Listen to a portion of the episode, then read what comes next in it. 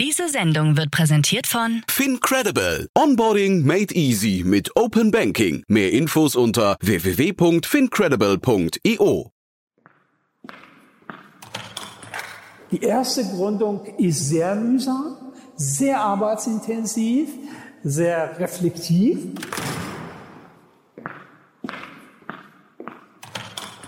Der nächste wichtige Begriff ist die Unternehmensvision. Ja, das heißt eine generelle unternehmerische Leitidee.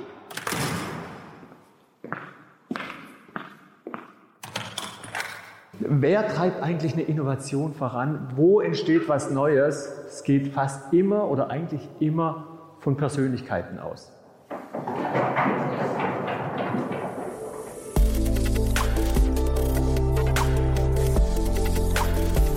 Startup Insider Daily. From Uni to Unicorn. Startup Hochschulen im Dialog. Guten Tag und herzlich willkommen bei Startup Insider Daily. Am Mikrofon ist Michael Daub und ich begrüße euch zum Nachmittag in unserer Rubrik From Uni to Unicorn. In Uni to Unicorn stellen wir jede zweite Woche eine der relevantesten Hochschulen für die Gründerlandschaft in Deutschland vor. Dabei zeigt euch unsere Moderatorin Viktoria Hoffmann auf, was das Geheimnis einer Gründungsschmiede ist und wie junge Leute den Weg von der Uni zum erfolgreichen Startup bestreiten können. In der letzten Ausgabe hatte Victoria sich im Rahmen dessen Frank Pawlicek, Direktor der School of Entrepreneurship am Hasso-Plattner-Institut eingeladen. Heute begrüßen wir Professor Dr. Stefan Stubner, Rektor der Handelshochschule Leipzig. Die HHL gehört zu einer der produktivsten Gründerschmieden Deutschlands. Die Privatuniversität brachte Personen wie Lukas Gadowski und Unternehmen wie Trivago, Mr. Specs und Smava hervor. Das erstmal als Teaser vorweg. Gleich geht's hier los mit dem Interview. Werbung. Hi, hier ist Nina aus dem Content-Team von Startup Insider. Vielleicht hast du es ja schon gehört, wir haben endlich neben unserem Hauptkanal Startup Insider nun auch separate Kanäle für unsere verschiedenen Formate eingerichtet. Wenn du zum Beispiel nur unser tägliches Nachrichtenupdate Startup News hören möchtest, kannst du ab jetzt ausschließlich den Startup News Kanal abonnieren. Gleiches gilt für Investments und Exits, Startup Spotlight und alle anderen Formate, die zukünftig kommen werden. Die volle Ladung Startup Insider, also alle Formate, gibt es natürlich weiterhin hier auf dem Hauptkanal. Also, um die einzelnen Kanäle zu abonnieren, besuche jetzt startupinsider.de/slash insider. Wir sehen uns auf deinem Lieblingskanal. Startup Insider Daily. Uni to Unicorn. Ja, ich freue mich sehr. Professor Dr. Stefan Stubner von der HHL ist bei uns zu Gast. Hallo Stefan. Hallo Viktoria. Ich freue mich wirklich sehr, dass du da bist. Wir sprechen ja heute über die HHL als sogenannte Startup-Schmiede, also über die Handelshochschule Leipzig, aber auch über deine Erfahrungen als Gründer und Business Angel. Aber bevor wir loslegen, gib uns doch gerne einen Abriss über dich und die HHL für diejenigen, die dich noch nicht kennen. Ja, gerne. Also mein Name ist Stefan Stubner. Ich bin heute Rektor der HHL. Äh, gleichzeitig habe ich einen Lehrstuhl für Strategie und Unternehmertum und habe aber auch selber hier mal in den späten 90er Jahren studiert. Die HHL, Handelshochschule Leipzig, seit ein paar Jahren ähm, haben wir das internationalisiert. HHL Leipzig Graduate School of Management ist eine der Privatuniversitäten, die sich vor allem mit äh, Unternehmertum, mit Management äh, und Führung auseinandersetzen. Und wir haben in den letzten ja, 30 Jahren, seit es uns in dieser Form gibt, das Glück gehabt, äh, viele spannende Menschen bei uns zu haben, die bei uns studiert haben und sich dann auch entschieden haben, äh, ihr Wissen in einer eigenen Gründung umzusetzen. Und so hat sich das über die letzten Jahrzehnte entwickelt, dass wir ein sehr lebendiges äh, Startup- und Unternehmer-Ökosystem aufbauen konnten. Und ich sag mal, du warst ja nicht nur Student an der HHL, du hast auch zusammen mit HHL-Kommilitonen ein Unternehmen gegründet, Trivago. Wie kam es dazu? Wie seid ihr gestartet? Hm, also ja, äh, tatsächlich habe ich ähm, mit denen sogar zwei Unternehmen gegründet. Wie kam es dazu? Ähm, 98, 99, das war die Zeit vom neuen Markt. Manche mögen sich erinnern. Da gab es äh, einen großen ja, äh, ein, ein Ereignis. Äh, die Samba-Brüder haben zusammen mit noch einigen Freunden ein Startup gegründet. Damals hieß das Alando, das innerhalb äh, von nur wenigen Monaten dann an eBay verkauft wurde. Und das war so ein bisschen der Kick-off für eine ganz große Startup-Welle, die wir in Deutschland leben konnten. So die ähm, äh, der Nukleus damals war an der WHU, eine andere Privatuniversität, die sich mit Wirtschaft und Unternehmertum auseinandersetzt. Die hatten wir auch im Podcast übrigens. Super.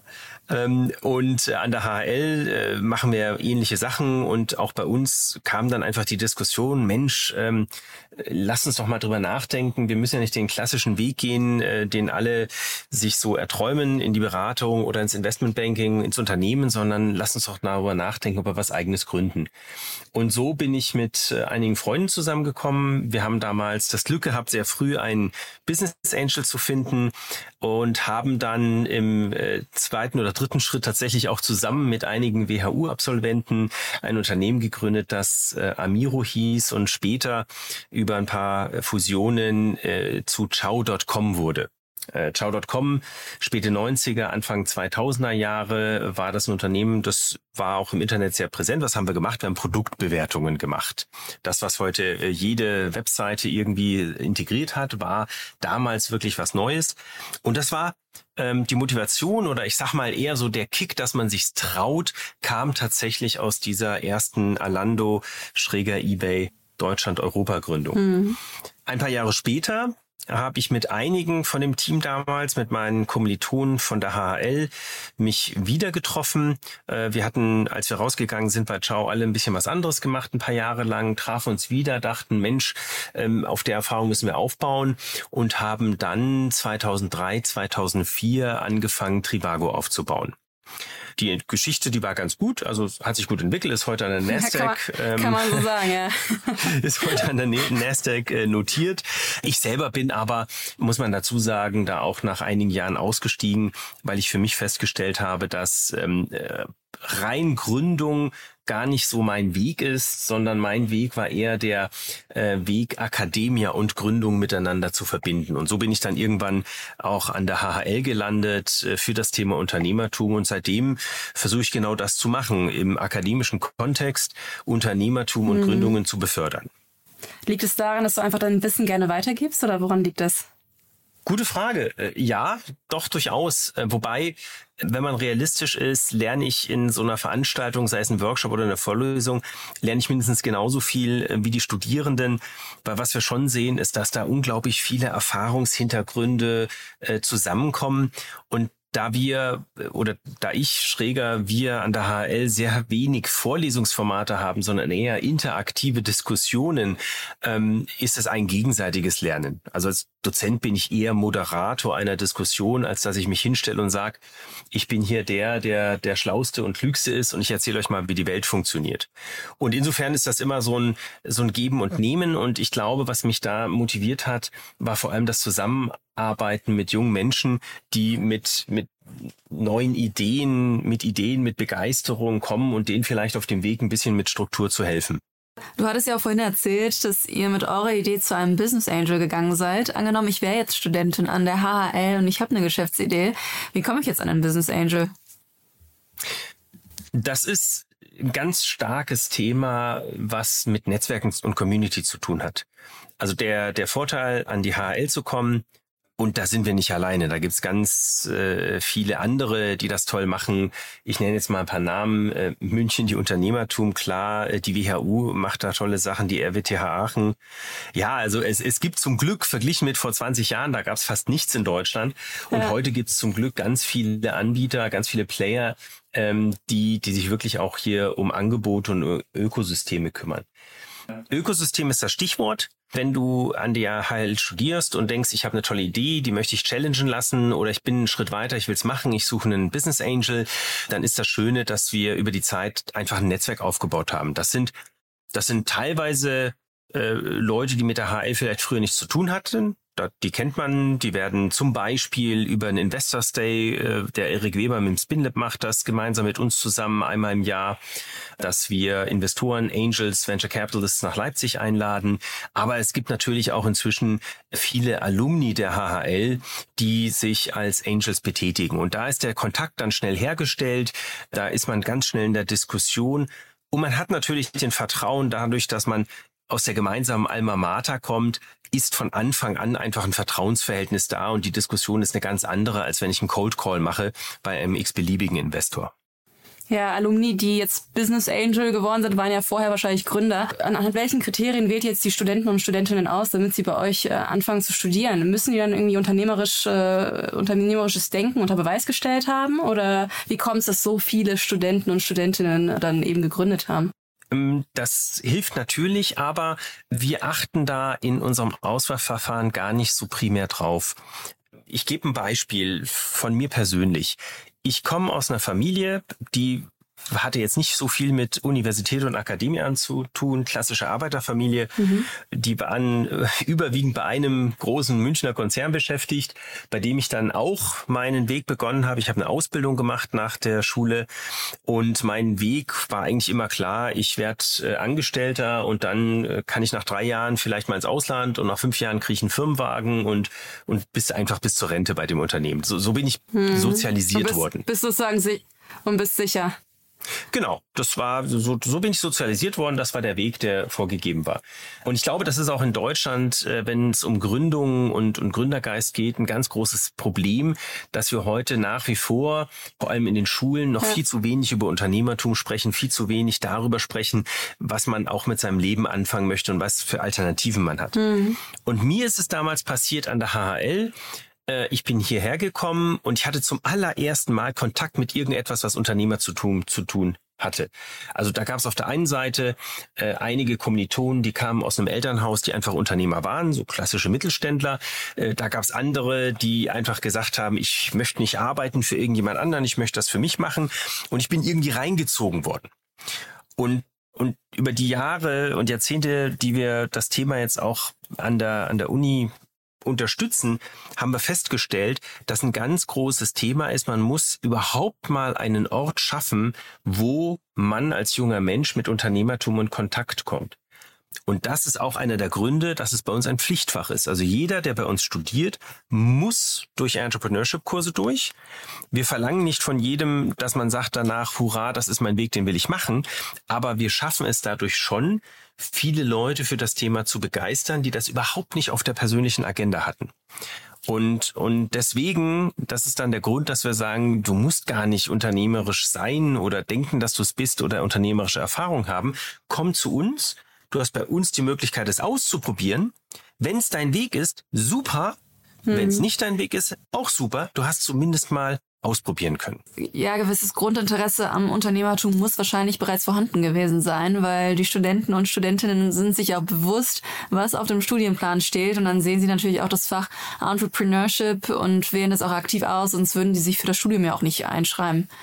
Genau, also äh, natürlich so eine Grund Offenheit ist dann schon da. Man, da, da haben die Medien, da hat die Gesellschaft, da haben die vielen, vielen Gründungen, die wir in den letzten Jahren gesehen haben, natürlich auch dazu beigetragen, dass zumindest mal eine gesunde Neugier da ist ähm, und man oft hört, ach Mensch, das ist super, dass ihr das macht.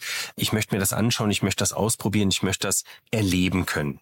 Hm. Du hattest vorhin erwähnt, dass das erwähnt, dass das Netzwerk entscheidend ist für das erste Business Angel Investment. Du bist ja auch selber Business Angel. Mhm. Was muss ein Gründer oder ein Startup mitbringen, dass, dass du da rein investierst? Also als Angel. würdest du auch, würdest du auch selber investieren in ein Startup äh, eines äh, Studenten oder einer Studentin aus der HHL? Habe ich mehrfach gemacht in der Vergangenheit. Also ähm, man muss, ich muss noch ein bisschen aufpassen. Als Rektor ähm, äh, habe ich gesagt, ich äh, werde nicht mehr in ein Studententeam investieren, weil man dann ganz schnell in so Diskussionen kommt, hm, Bevorzugung etc. Mhm. Und deswegen habe ich gesagt, das mache ich jetzt nicht mehr aktiv. Aber wenn man dann abgeschlossen hat, ähm, dann kann ich wieder mit ins Gespräch gehen. Das ist einfach so ein, so ein Fairnesspunkt. Grundsätzlich äh, habe ich aber auch in der Vergangenheit ähm, meistens zusammen mit Freunden wir haben ein Investvehikel äh, aufgesetzt, das sich Monkfish nennt. Ähm, teilweise über das, teilweise auch privat, habe ich schon in Teams von der HHL investiert. Und das hat, wie was ich vorhin gesagt habe, das hat was mit Vertrauen zu tun. Wir teilen so eine gemeinsame Historie, wir haben das gemeinsam erlebt. Ich habe auch da studiert und ich kann ungefähr einschätzen, was die können. Das ist natürlich auch immer ein ganz äh, wichtiger Faktor, wenn jemand ganz neu kommt, den ich nicht kenne, von dem ich nicht weiß, ja, haben die studiert, wo haben die studiert, was haben die für einen Hintergrund, dann ist natürlich für mich viel schwieriger einzuschätzen, ob ich denen das zutraue. Was sind so Kriterien ähm, für mich persönlich? Ich finde es immer wichtig, dass man als Gründer für sein Thema brennt.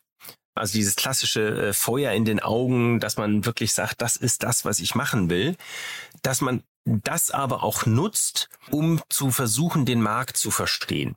Also ich kenne Gründer, die finden ihre Idee toll, aber sind dann ein bisschen beratungsresistent oder wollen gar nicht wahrhaben, dass vielleicht äh, der Markt nicht ganz so groß ist, wie sie das denken. Und äh, mir ist dann wichtig, dass ich mit ihnen diskutieren kann über die Marktdynamiken und die Dynamiken im eigenen Geschäftsmodell wenn ich den Brückenschlag vielleicht zum Businessplan machen kann, also Businessplan-Seminare machen wir, machen viele andere auch natürlich, machen wir.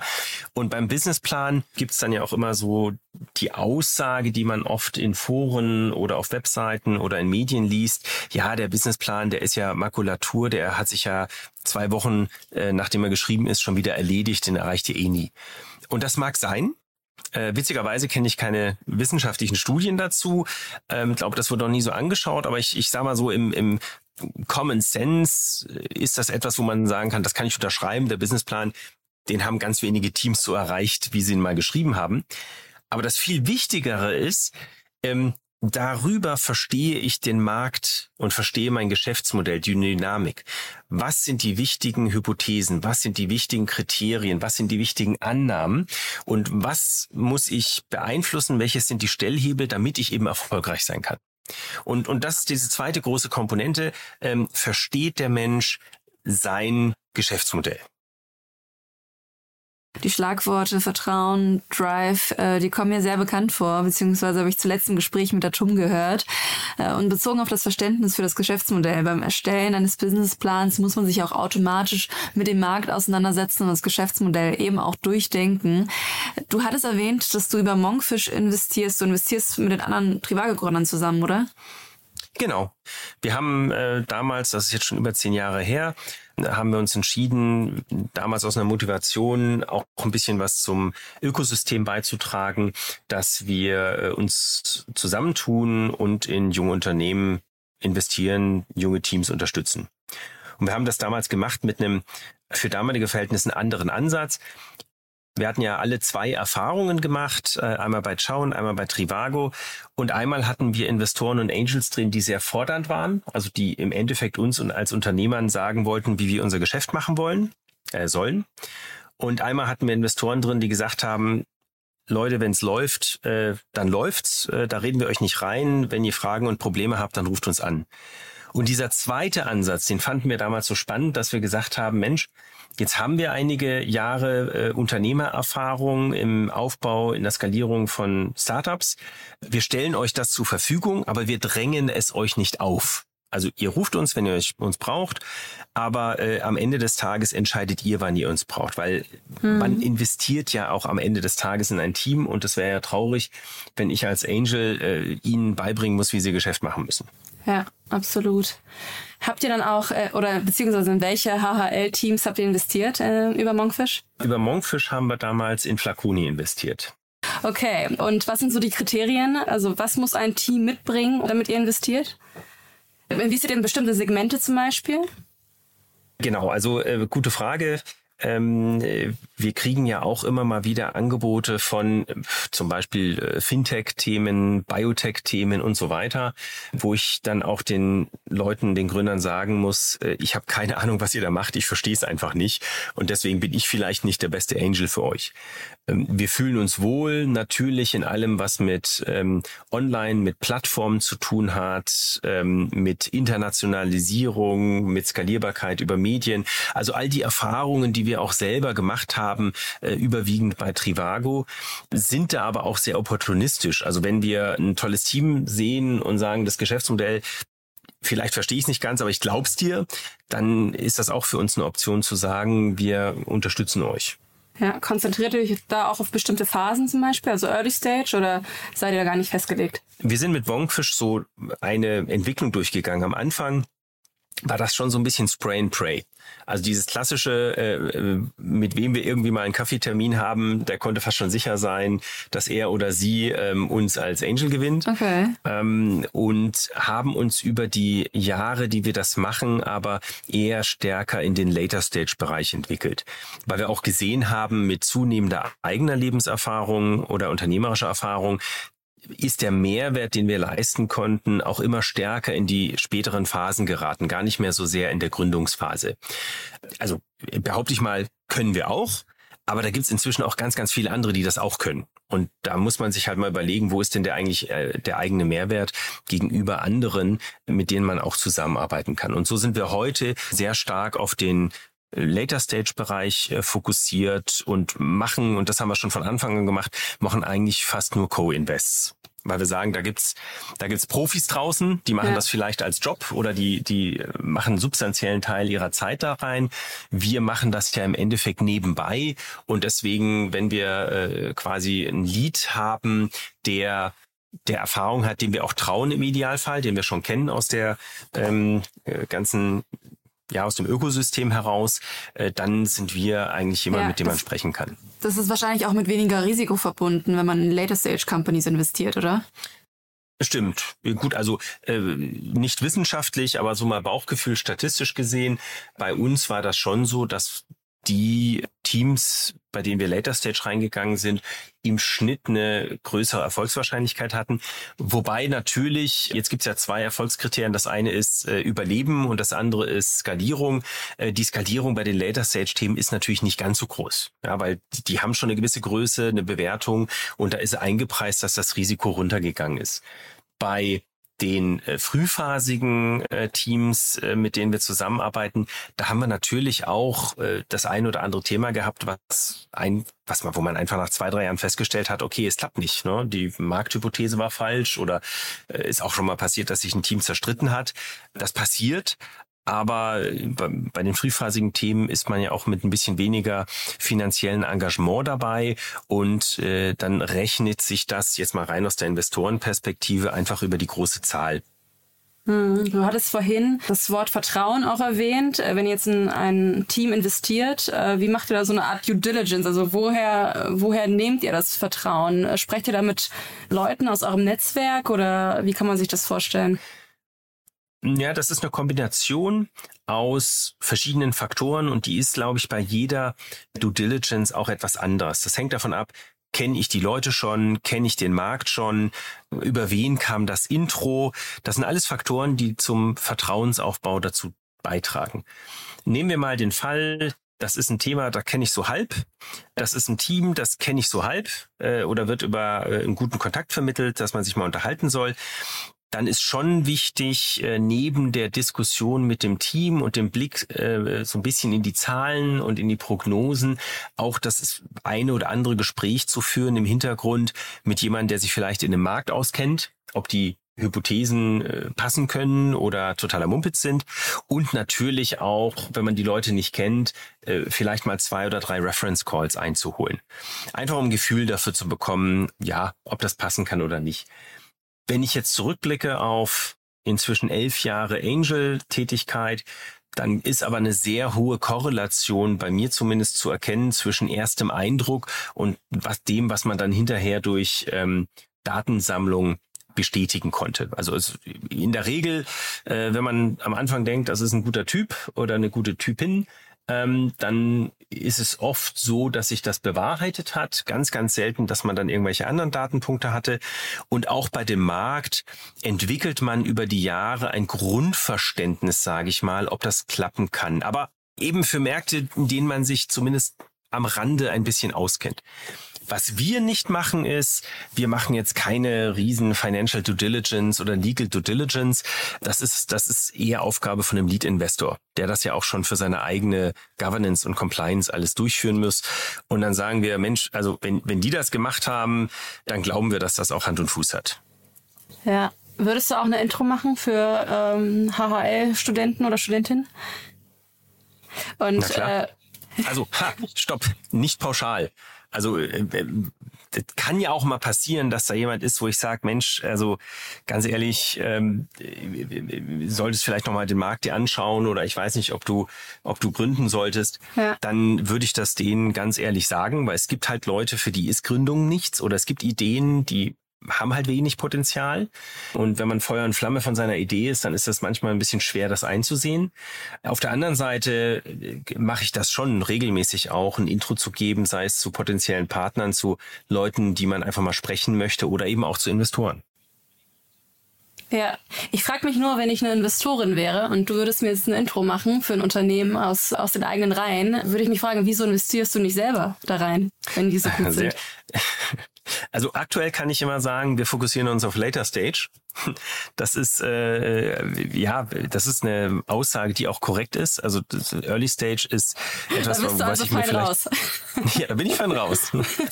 ähm, aber natürlich, also äh, die Frage ist, äh, warum investierst du nicht selber? Und da, da kann es ganz rationale Gründe geben.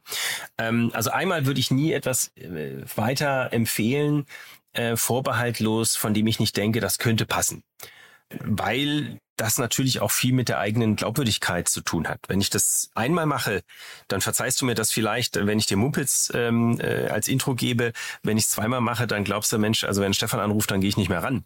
Ähm, da habe ich auch ein vitales Interesse daran, dass dieser Eindruck nicht er, erweckt wird. Und deswegen würde ich mich dafür hüten, irgendetwas weiter zu empfehlen, wo ich sage, nee, das macht gar keinen Sinn. Das Zweite ist, es kann Themen geben, wo ich sage, Mensch, das, das bin nicht ich also äh, das ist ein Markt, mit dem ich mich nicht auskenne oder nicht identifizieren kann. Oder das ist eine Phase, ähm, die, die will ich nicht. Und man darf nicht unterschätzen, wenn man das Glück hat, in den richtigen Ökosystemen zu sein also äh, wir hatten es ja vorhin schon gesagt, WHU, RWTH, München, äh, mhm. ganz viele andere noch, ich, ich, HPI, Nürnberg und, und, und, und. Jetzt muss ich aufpassen, dass nicht niemand beleidigt ist, dass ich sie nicht erwähnt habe. Aber wenn man in, in Netzwerken ist, dann hat man gerade im, im frühphasigen Bereich, also bei den kleineren Angel-Tickets, hat man aus meiner Wahrnehmung richtig die Wahl. Und äh, da gibt's auch Gründer, die zu mir sagen, Stefan, Mensch, du bist zwar nett, aber so richtig Mehrwert glauben wir nicht, dass du schaffst. Ähm, wir würden gerne mit dem und der zusammenarbeiten. Und da entwickelt sich auch ein gesundes Selbstbewusstsein. Ne? Das ist, die gehen mich dann auch an und sagen, ich brauche dich für ein Intro. Punkt. Und das ist auch okay. Hm. Ja, Hauptsache man ist ehrlich. Genau. Du hattest äh, SpinLab erwähnt. Was genau ist das? SpinLab ist ähm, ein Accelerator, der wurde von äh, Erik Weber ähm, mitgegründet und aufgebaut. Der ist jetzt Managing Director, macht das äh, ganz toll seit vielen Jahren. Und zwar hatten wir damals, es war 2015, glaube ich, äh, damals noch mit Andreas Pinkwart als Rektor, äh, der äh, danach ja wieder Minister geworden ist in NRW und der hatte damals äh, die Idee zu sagen, äh, es langt ja nicht, wenn wir hier Unternehmertum lehren und darin forschen, wir müssen auch noch viel stärker in die Umsetzung gehen, in die Unterstützung. Und gemeinsam mit einigen Partnern ähm, hat die HHL dann äh, das Konzept vom SpinLab mitentwickelt und ins Leben gebracht. Äh, heißt heute immer noch HHL, sorry, SpinLab, die HHL Accelerator. Und ähm, was Erik und sein Team machen, ist vor allem wirklich diese Acceleratorphase zu unterstützen. Also in der Regel Teams, die es schon gibt. Eventuell gibt es schon einen Prototyp oder sogar ein Produkt oder erste Umsätze und man hilft ihnen in einem mehrmonatigen Programm, das Thema zu skalieren, natürlich auch mit Zugang zu äh, Investoren, zu Lead-Customers und so weiter. Also das, das kann man fast schon sagen, klassische Accelerator-Programm, äh, wie man es heutzutage findet.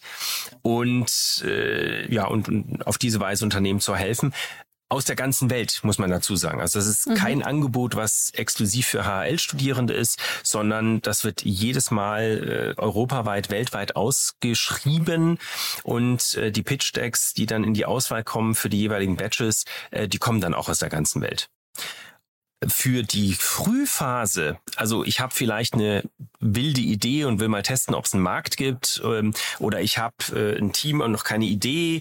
Also so ganz, ganz frühe Phase haben wir letztes Jahr oder vorletztes Jahr haben wir eigentlich richtig angefangen, den Digital Space ins Leben gerufen. Der setzt quasi vor dem SpinLab an. Da geht es darum, überhaupt erstmal zu verstehen, habe ich einen Markt, gibt es einen Markt, äh, was muss ich tun, um in diesen Markt als das erste Mal reinzugehen. Im Idealfall ähm, hat man nach dem Programm auch einen Prototypen entwickelt, den man mal testen kann. Erhöht das die Chancen, wenn man bei dem ersten Programm mitgemacht hat, äh, Digital Space, äh, dass man ins SpinLab kommt? Ist pauschal schwierig zu beantworten. Also ähm, hm, ja, ist sicherlich hilfreich, aber ist kein, absolut kein Muss. Im Idealfall brauchst du den SpinLib nicht mehr. Ja. Im Idealfall brauchst du auch das Digital Space nicht. Also ja. muss man auch klar sagen. Aber es gibt durchaus Teams, die sagen, äh, ich gehe ins Digital Space rein, um den Markt besser zu verstehen, um meine ersten Ideen zu entwickeln, Hypothesen zu testen, den ersten Prototyp zu bauen. Und dann gehe ich danach ins äh, SpinLab, weil die mir helfen, das, äh, den Go-to-Market wirklich umzusetzen und in die erste Skalierungsphase mit reinzugehen. Und das Programm bietet ihr wahrscheinlich gegen Equity an, oder? Das ist ähm, hüben wie drüben umsonst. Also sowohl Digital Space als auch SpinLab nehmen weder Geld noch Equity. Okay, und was, äh, ich meine, das kostet dann ja auch richtig Geld für euch, oder? Äh, ja. und was ist dann also, eure Intention? Also wenn, wenn ihr da kein monetäres Incentive habt? Also am Ende des Tages ähm, sind wir immer noch eine Universität, die sich auf die Fahnen geschrieben hat, Unternehmertum in Deutschland und der Welt zu fördern. Also da ist tatsächlich dieser, diese Vision ähm, und dieser von uns formulierte Auftrag dabei zu sagen, Unternehmertum ist was Gutes und wir versuchen möglichst viele Menschen mit dem Thema in Berührung zu bringen und möglichst viele, für die es Sinn macht, dazu zu motivieren und sie auch zu unterstützen, was eigenes zu gründen, was eigenes zu machen. Das ist erstmal so, so eine Art Grundauftrag, möchte ich sagen. Und dann ist natürlich die Frage, äh, wenn ich das mache, was sind die richtigen Vehikel, was sind die richtigen Möglichkeiten? Und so sind eben SpinLab und Digital Space entstanden. Und, und dann kommt die Frage, wie finanziere ich das eigentlich? Und das machen wir heute über eine Mischung aus privaten und öffentlichen Sponsoren.